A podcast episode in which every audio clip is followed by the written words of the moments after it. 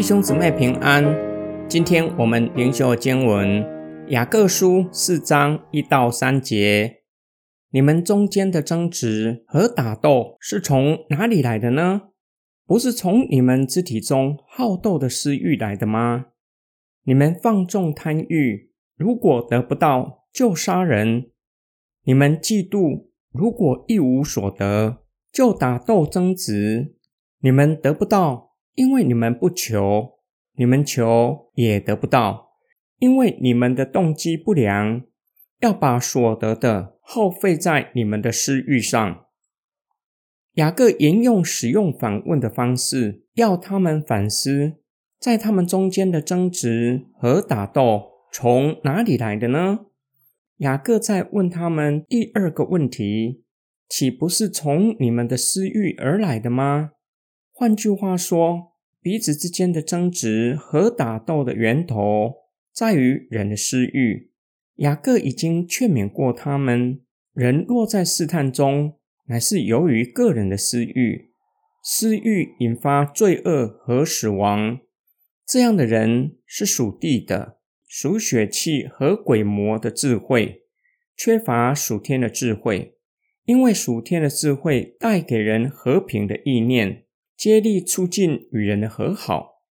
雅各进一步说明，个人的私欲会引发争执和打斗，因为放纵贪欲，若是得不到想要的，就杀人；或是嫉妒别人有的，自己却是一无所得，就打斗争执。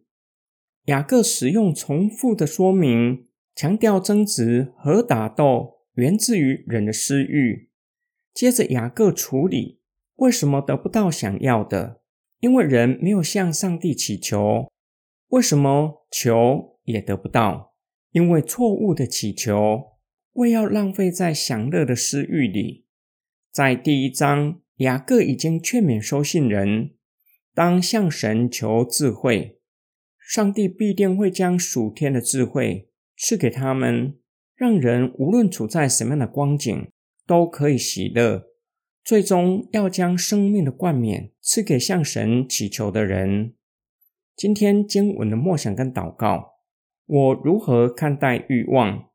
欲望全是恶的吗？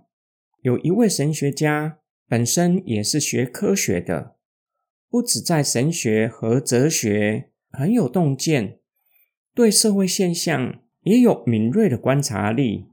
有一天，正在钻研神学议题，突然间有一个声音向他说话：“你若拜我，我就将全世界的知识全都赐给你。”那位神学家突然意识到，对知识的渴望是有可能落入鬼魔的试探。原来，撒旦不只是在耶稣进食四十天之后，在相当饥饿的情况下。试探耶稣将石头变成饼，在我们生活中对任何事物的渴望，都有可能成为撒旦试探人的工具。真言书劝勉我们，有三样不知足的，连不说够的，共有四样，就是阴间和石胎、进水不足的地以及火。真言书贴切的指出，人的欲望是无止境的。即使将全世界装在人的心里，再将人的心摇一摇，还是会发出响声，是无法满足的。我们需要留意，即使正向的欲望，就像追求知识的欲望，也有可能成为撒旦试探人的工具，并不是说欲望的本身是邪恶的。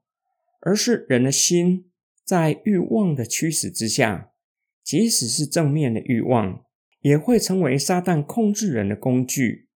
我们需要神的智慧，才能够分辨，才能够适时的勒住欲望，不让欲望牵引着我们走向灭亡。